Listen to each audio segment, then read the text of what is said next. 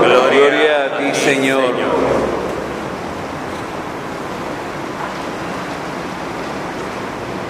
En aquel tiempo Jesús y sus discípulos se dirigieron a los poblados de Cesarea de Filipo. Por el camino les hizo esta pregunta. ¿Quién dice la gente que soy yo? Ellos le contestaron. Algunos dicen que eres Juan el Bautista, otros que Elías y otros que alguno de los profetas. Entonces él les preguntó, ¿y ustedes quién dicen que soy yo? Pedro le respondió, tú eres el Mesías. Y él les ordenó que no se lo dijeran a nadie. Luego se puso a explicarles que era necesario que el Hijo del Hombre padeciera mucho, que fuera rechazado por los ancianos, los sumos sacerdotes y los escribas, que fuera entregado a la muerte y resucitara al tercer día. Todo esto lo dijo con interna realidad. Entonces, Pedro se lo llevó aparte y trataba de disuadirlo. Jesús se volvió y mirando a sus discípulos, reprendió a Pedro con estas palabras: Apártate de mí, Satanás, porque tú no juzgas según Dios, sino según los hombres. Después llamó a la multitud y a sus discípulos y les dijo: El que quiera venir conmigo, que renuncie a sí mismo, que cargue con su cruz y me siga.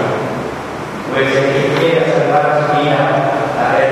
pero el que quiera, el que quiera su vida por mí y por el Evangelio, la salvará. Palabra del Señor. Gloria a ti, Señor Jesús.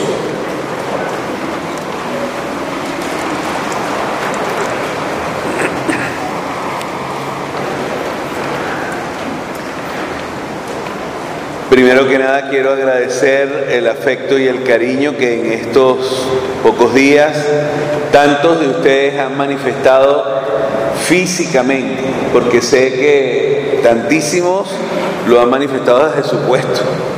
No se han podido acercar porque, bueno, ustedes saben cómo son las multitudes.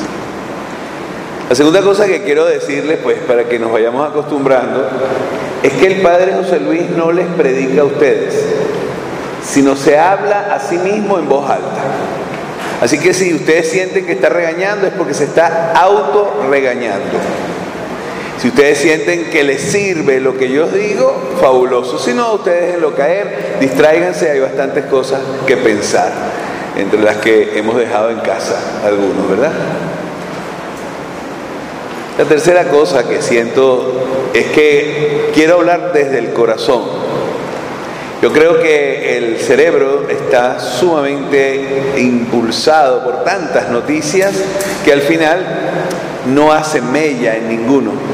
Pero el corazón es un órgano inquieto que, bueno, en mi caso, sufre de arritmia.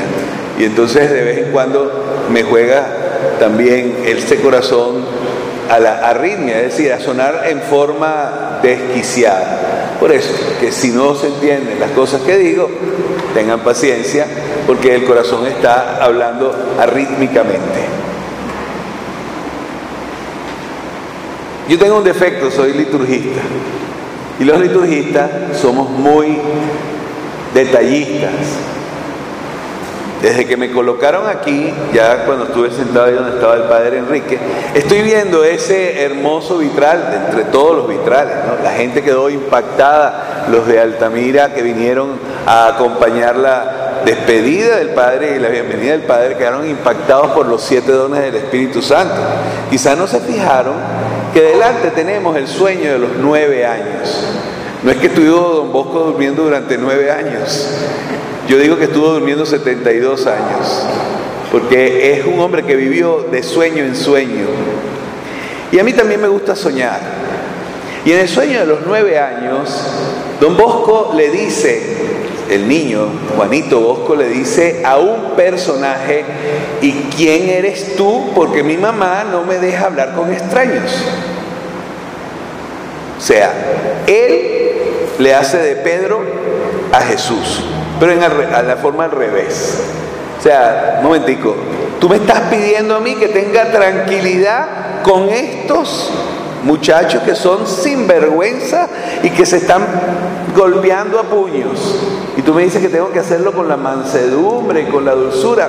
Pero un momentico, tú estás loco, chavo. Eso que ustedes tienen ahí en esos vitrales saliendo de la casa, de la iglesia, concluye con una frase muy hermosa. Yo te daré una maestra, etc. Pero la frase más hermosa es, a su tiempo lo comprenderás todo. ¡Wow! Algunos de ustedes dicen, eso es lo que le dicen las mamás y los papás a los niños. Dile a tu papá que me manden 10 bolívares de tente allá. ¿No les pasaban cuando eran niños? Tente allá, para que el niño se quedara por allá. No. Aquí no le están diciendo a, don Bosco, tranquilo, no estás entendiendo nada, pero un día vas a entender. No, se lo dice aquella que lo hizo todo, que es María, para nosotros la auxiliadora. Aquí tenemos muchas advocaciones marianas hermosas, hasta una que he visto que es la dolorosa, que dentro de unos días se celebra, ¿no? El día 15. Resulta en septiembre, ¿sí? 15 de septiembre. Esta mujer le dice que ella era la maestra, le dice a su tiempo lo vas a comprender todo. Esa frase está escrita en una pared, en una iglesia en Roma que se llama la Iglesia del Sagrado Corazón. Si alguna vez ustedes tienen esa bonita experiencia de ir a Roma, ustedes llegan a la estación Termini, que es la estación de los trenes, levantan la cabeza y donde vean ustedes un corazón de Jesús infinito, porque tiene como 6 metros de altura, allí es. Allí hay un altarcito de lado que dice esto.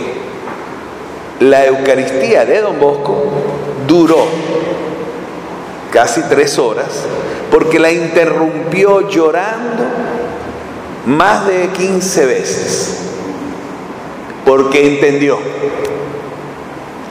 Y he aquí el mensaje de hoy. Para entender hay que hacer dos cosas. Una, soñar y otra, sufrir. Si tú pretendes entender sin sufrir, no entendiste nada. La vía cómoda conduce a la desgracia.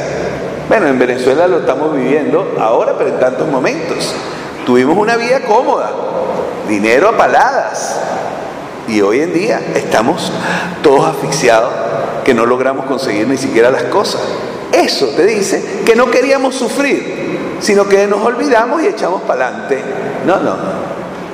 Para entender hay que soñar, es decir, hay que ver más lejos, hay que pensarse a sí mismo al final de mi vida y tengo que aprender a sufrir. Bueno, a Pedro no le gustó el mensaje. A los apóstoles, pobrecito Pedro fue el que recibió las cachetadas. Pero a los apóstoles ninguno le gustó ese mensaje. Aquí tienen ustedes el nazareno que camina hacia adentro, que está mirando, que va caminando hacia adentro. Va como el Via Crucis, imagino. Pero normalmente llevar la cruz significa sufrir. No arrastremos, soñemos y suframos, que un día comprenderemos.